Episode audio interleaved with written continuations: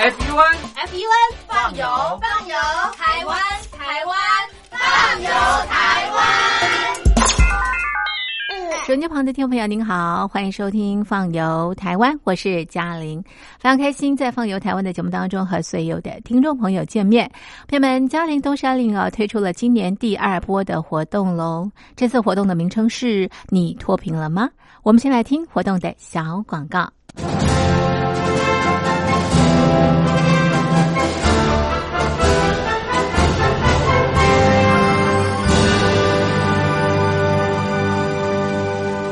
你脱贫了吗？年轻时候的习近平就深知贫困之苦。我当时和村民们辛苦劳作，目的就是让生活过得好一些。因此，扶贫一直是习近平的重要工作。二零一五年，习近平在中央扶贫开发工作会议上做了二零二零大陆全面脱贫的承诺。到二零二零年，我国现行标准下，农村贫困人口实现脱贫，是我们的庄严承诺。一诺千金，全社会要行动起来，进锐出战，精准施策。于是，一场脱贫攻坚战席卷大陆。为了打赢扶贫攻坚战，大陆提出了精准扶贫。世界上大部分采用的扶贫方式，都是将扶贫的钱平均分给贫困者。中国的精准扶贫则完全不同。为了让资金使用更高效，扶贫效果更好，中国根据村子的特点。以及每户村民档案记录的不同情况来分配钱，安排不同的扶贫方式。于是，有的村子做起了旅游业，有的村子通过修路大桥，极大的增加了农产品的销量。有些没有工作能力的老人，给他们生活所需资金保障；有些缺乏劳动技能的，给他进行职业培训。扶贫就是这样结合村子的特点与个人的情况，以个性化定制为每个贫困户找出脱贫方式，这就是中国扶贫的精准度。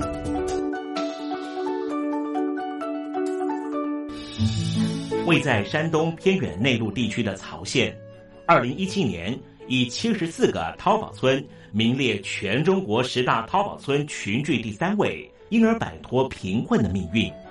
丁楼村是曹县淘宝村的鼻祖，全村有九成多的家庭在家开网店，大多以服装加工业为主，并形成产业，带动周边乡镇跟进发展，连人口都跟着回流，大学生和外出务工青年纷纷返乡创业。二零一六年，丁楼村的全年电商销售额已高达三个亿，产品远销十多个国家和地区。百分之八十以上的人家拥有私家车。从二零一六年到二零一九年，大陆累计发放三千八百多亿人民币，并动员大量人力全力扶贫。今年就是二零二零年，大陆彻底脱贫奔小康了吗？大陆国运总理李克强在今年人大会议闭幕后的中外记者会上，他是这么说的：“中国是一个人口众多的。”发展中国家，我们人均年收入的平均水平是三万元人民币，但是有六亿人每个月的收入也就是一千元，一千元在一个中等城市可能租房都困难。现在又碰到疫情，其中有一位农民工。说他五十多岁了，在外打工三十多年，每年如此，但今年就没有找到工作，全家都陷入困境。唉，听众朋友，你脱贫了吗？欢迎听众朋友来信分享你的脱贫经验，或者大陆政府脱贫做法与建议。我们准备高端短波收音机要送给您哦。活动从八月一日进行到十月三十一日，请您写下姓名、地址、邮编、联络电话、年龄等基本资料，传统邮件请寄到台北邮政一七零零号信箱，台北邮政幺七零零号信箱，嘉陵东山零收。电子邮件请寄 lily 三二九 at ms 四五点 highnet 点 net l y l i 三二九 at ms 四五点 highnet 点 net。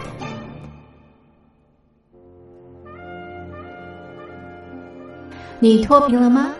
大陆全面脱贫了吗？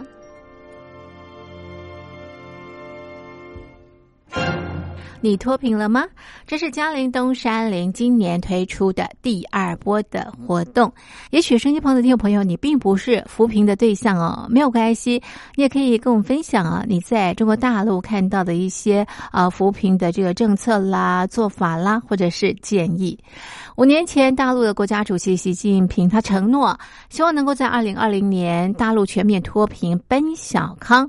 好快哦，五年已经过了，今年呢就是二零二零明年要验收成果了。不过呢，又碰到了新冠肺炎疫情的影响，我想这个任务呢是非常非常的艰巨的。但是呢，我们还是看到过去这五年来中国大陆的一些政策，比方像啊精准扶贫啊，那么让啊这个不同的地方发展不同的产业，比方有电。商或者是旅游、金融等等，有些贫困县的确啊改变了这个贫困的这个现状，那么经济翻了一番，大家的生活好了。但是呢，也出现了一些乱象。好比方说呢，有些地方呢，那么呃，地方政府为了让这个数据好看一些，所以美化了这个数据，让当地贫困的民众更加的贫困等等的啊。收音机旁的听众朋友，您都可以来信跟我们分享您对中国大陆扶贫。政策的一些观察跟建议，那么我们的目的呢，是希望让中国大陆更好。当然，如果您就是在贫困县，也欢迎您来信告诉我们，你脱贫了吗？好，那么嘉陵东山林也准备了高端的短波收音机，要送给参与活动的朋友，请大家告诉大家，一块来参加活动，用你的行动支持嘉陵跟东山林。好，活动从八月一号进行到十月三十一号。来信参加活动，记得要把你的名字还有你的地址、联络电话写下来哦。好，那么传统信件呢，请你寄到台北邮政一千七百号信箱，台北邮政一千七百号信箱，嘉零售或者是东山零售都是可以的。电子邮件，请你寄到 lily 三二九 at ms 四五点 hi net 点 net。l i l i 三二九小老鼠 m s 四五点 hi net 点 net，嘉玲东山林在台北等候听众朋友的来信喽。不到爱情，当你的沿途风景，至少我曾经出现在你生命里，心里的森林。藏着一个秘密，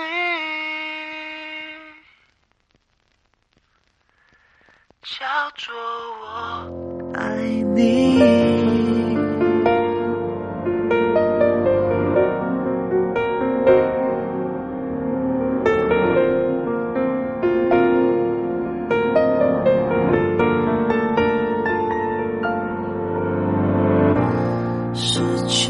没有听过。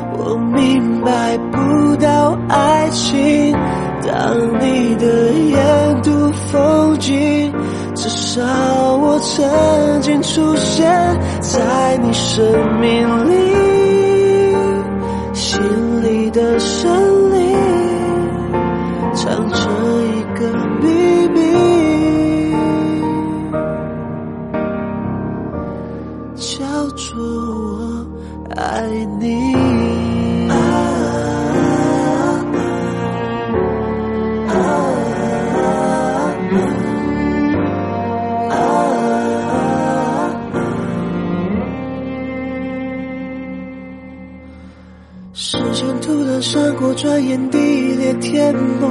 世界依旧沉默，而你停止笑容。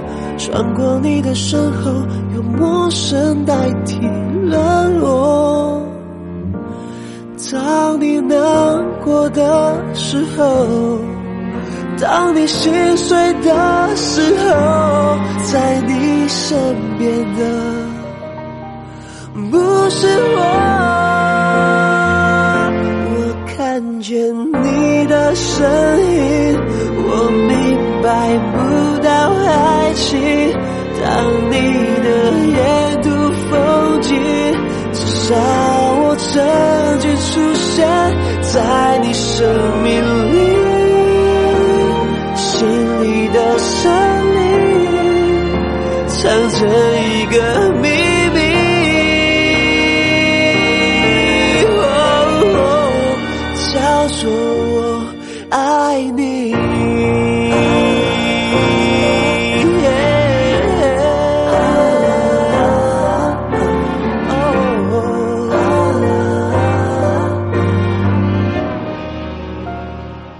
这是陈零九演唱的《看见你的声音》。收音机旁的听众朋友，您好，我是嘉玲。您现在收听的节目是《放游台湾》。我们《放游台湾》节目播出的时间是在每个礼拜天的早上五点半到六点，早上的五点半到六点，还有晚上的九点半到十点，晚上的九点半到十点。收音机旁的听众朋友，您可以在这两个时段收听《放游台湾》，和我们一块在空中啪啪走逛台湾。今天在节目当中呢，我们邀请到的来宾是资深导游杨伯良杨大哥。杨大哥你好，嘉玲你好，各位听众大家好。好，今天我们要继续我们的百年台湾记忆乡土之旅。那么今天啊，这个杨大哥要带我们到什么地方去啊？是的啊，我们到呃这个第二天了啊。嗯，在普里啊休息了一个晚上啊，很安静的晚上。那么我们一大早啊，建议大家就往日月潭的方向啊。毕竟我们到台湾来啊，日月潭啊，它是不单只是一个重要的景点，其实它的周边啊也有很多的可看性。是。那么我们往日月潭方向会经过什么？会经过济南大学哦，嗯嗯，会经过好多好多的农场哦，啊。像比如说这地方，你路上看到的路标会写的什么“头嘎处”啊？什么叫“ 头嘎处”？“头嘎处”就一定是要用闽南语发音啊，就是“土角处”啊，“头嘎处”就等于说是乡间的角落啊。哦，那是呃，蒸咖菜啦啊，蒸咖菜、乡下菜，这我听懂。对的，像这些名字啊，都很乡土，很乡土啊。是是，所以你可以慢慢的开。然后呢，到达日月潭之后啊，那么我们呢不要走那种一般的行程啊，是我带大家去到象山啊，象山的一个眺望平台啊，这个是比较新的一个景点。嗯嗯。那么在这个日月潭啊，呃，周边环潭公路三十一。公里的这样子的公路旁边啊，所以开车很容易到达的。嗯，那么这个它有什么特色呢？它就是选了一个最好的角度，你看不到房子，你只看到啊台面跟这个湖光山色嘛啊。然后它这地方呃眺望平台，它是经过设计的。嗯啊。它由这个日本一个知名的建筑师啊，叫团纪彦所设计的。你到那地方去看，它就是好像呃两只手啊，呃你伸出去环抱日月潭的这样子的一个概念。所以呢，哎呃伸出去延伸出来的建筑啊，它是从低往高建啊。就是说它的呃这个墙啊，还有这屋顶是斜的啊，是延伸啊往上走的。嗯，所以呃，它规划了有道路，你走步道上去可以到屋顶。嗯，啊，站在屋顶，哇，你更感觉你整个人就是好像环抱着日月潭。然后它前面有这个镜面。啊，就是说，他做了一道呃，把这个水啊蓄水在这个呃范围之内嘛啊，然后变成这个潭面，还有就是他所呃建构出来的人工的镜面啊，衬托啊两个景色，一个就是衬托这个山嘛啊，另外一个衬托的天空啊，非常漂亮。那么呃，有人形容这是日月潭最漂亮、最漂亮的地方啊。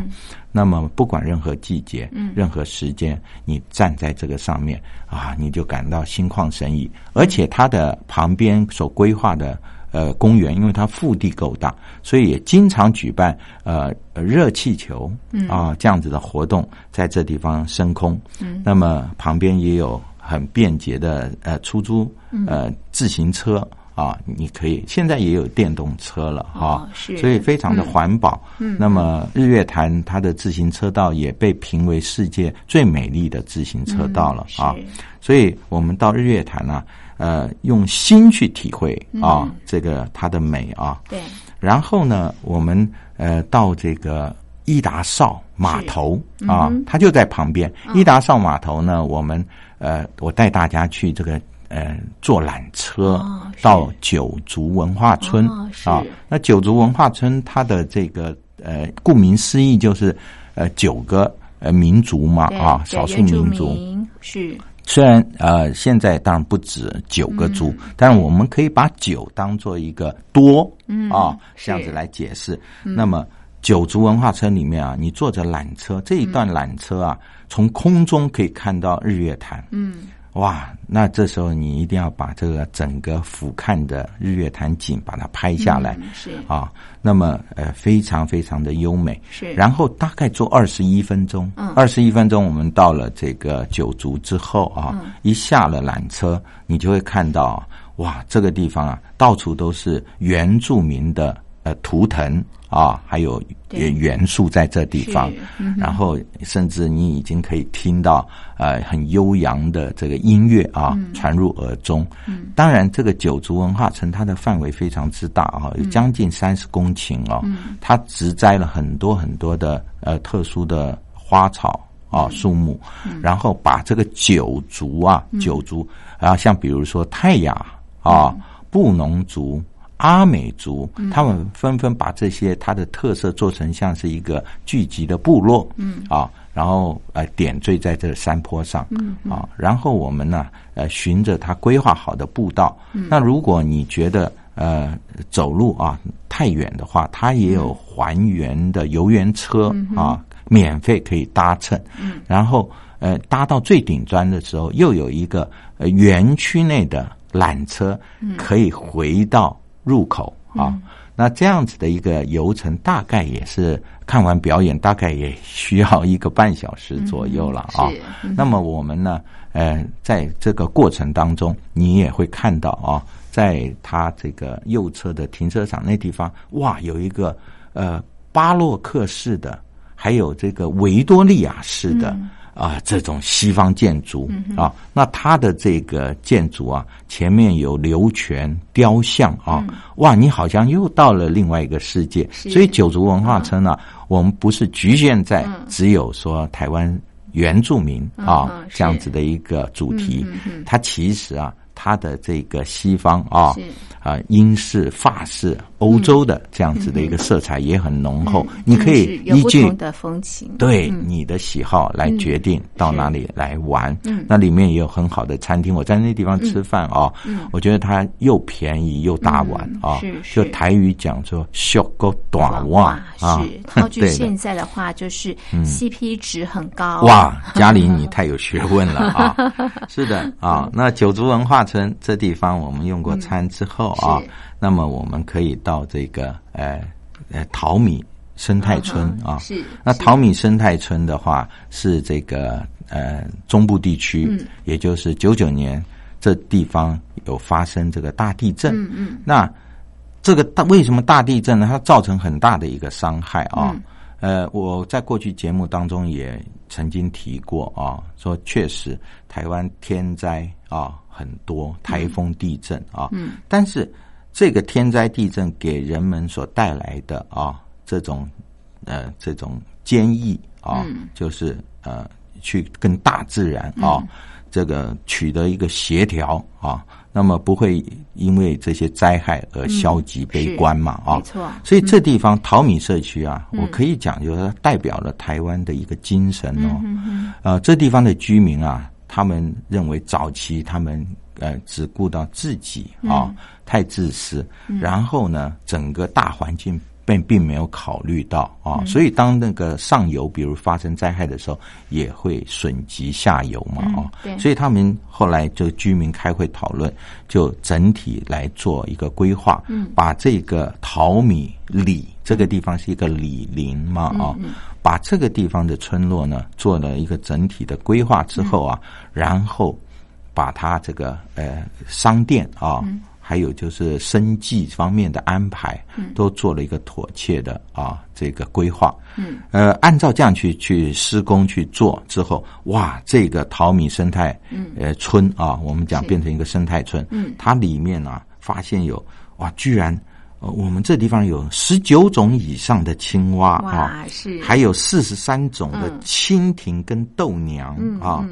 然后六十余种的鸟类，还有好多好多的植物啊！我上次去看，还看到那个好多种不同的蜥蜴啊！哇，是啊，那这个很可爱啊！它是吃素的，千万不要害怕啊！是。那我们到这个桃米生态园去，然后它呢，呃，在这个日本阪神大地震的有一个教堂，它是临时搭建的，用纸做的教堂，也搬到这个淘米社区啊。那这里面呢？他为了发展地方产业，也把观光带进来，所以他们也训练很多的导览员啊。那我们进到村子里面，只要我们需要，他们就他们派这个啊志工啊来带领着我们，非常的和谐的一个村落。嗯嗯。啊，那淘米生态呃这个村啊，我们参观完之后啊，那我们可以到又回到这个普里这个镇上来哦，普里镇上来。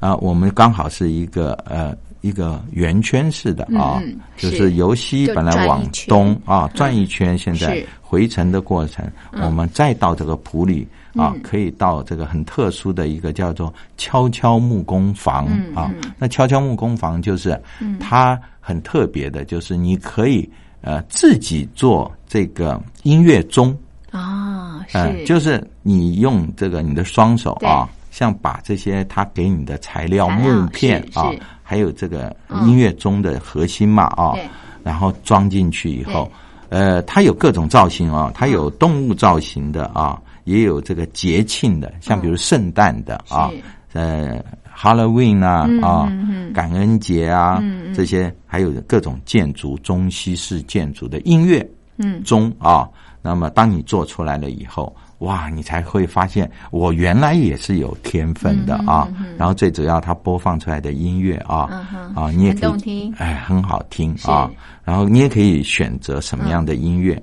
是的，那么我们呢，这个呃，这地方参观完，我再带各位去这个。呃，有一家这个纸工厂。啊，是。那它的纸工厂啊，嗯，现在也是两岸啊，很多很多这个小朋友啊，嗯，很喜欢去的一个观光工厂。那这地方呢，它叫造纸龙啊，造纸龙，那这很有趣啊。那我们在里面呢，呃，除了最简单的折纸纸飞机啊，还可以做这个家里用的生活用品，椅子、桌子啊。都是纸张做的，对，连它的这个盘子啊，还有我们讲说它的餐桌，整个房间里面的布置全部都是啊，这个呃纸纸。所做成的啊，应用之广，哎，所以说布置的美轮美奂。我最喜欢它的这个风铃了啊，啊，也是纸做的，哎，而且它这个呃能做到呃惟妙惟肖啊，真的是不简单。嗯嗯，然后呢，我们呢。回程的时候是有个很有文化的地方，就是呃雾峰的林家花园。是，嗯哼。那林家花园呢？呃，它是这个中部啊雾峰呃台湾早期的望族，那么他所拥有的这个土地非常之大啊。那么后来他配合啊这个政府的政策啊，把这些啊呃土地呢，哎能够啊促进台湾的经济发展。他们家也这个家族也功不可没啊。那么你也可以选择到这个呃南头。有一个八卦茶园啊，那这个八卦茶园就真的，它是一个山头，然后那个农场啊，这个 农家主人啊，很有趣的，就是把那个山头规划变成一个八卦啊，然后来种茶叶。从空中看，真的像是一个八卦啊。然后我会推荐大家到这地方来啊，嗯，八卦茶园既然产茶哈，我推荐大家喝这个冷泡茶，因为。呃，冷泡茶它的条件呢，只有一个，就是必须是有机茶啊。然后你只要拿保特瓶嘛啊，它的这个水，然后呢加一瓶盖的啊，不管是红茶，不管是高山茶啊。一定是有机茶，然后一个瓶盖把它倒进去，哎，茶叶倒进去。当然你在倒进去的时候，为了怕渗出来，啊，先倒掉一点水，然后放进去以后放在冰箱静置啊八个小时。嗯，然后这个茶，我最近客人啊，嗯，喝了以后啊，从呃家乡打电话给我哈，他告诉我说。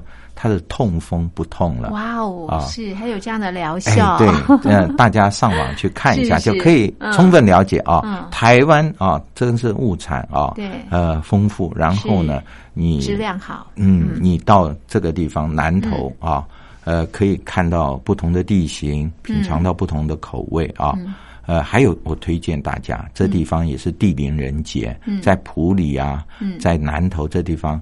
啊，很有名的中台禅寺，对不对啊？那虽然老和尚啊圆寂了，但是他所传承的精神啊，对上以敬，对下以慈，对人以和，嗯，对事以真啊，这样子的一个真言呢，对我们影响都很大啊。那么，所以呃，中台禅寺，呃，如果你有时间啊，也可以进去，然后在那个呃很静静宁的一个一个宗教。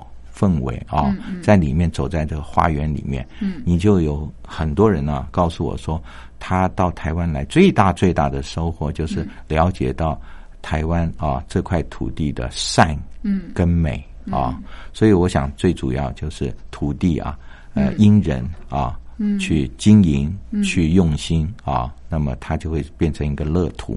那么我今天就是介绍啊，让大家能够。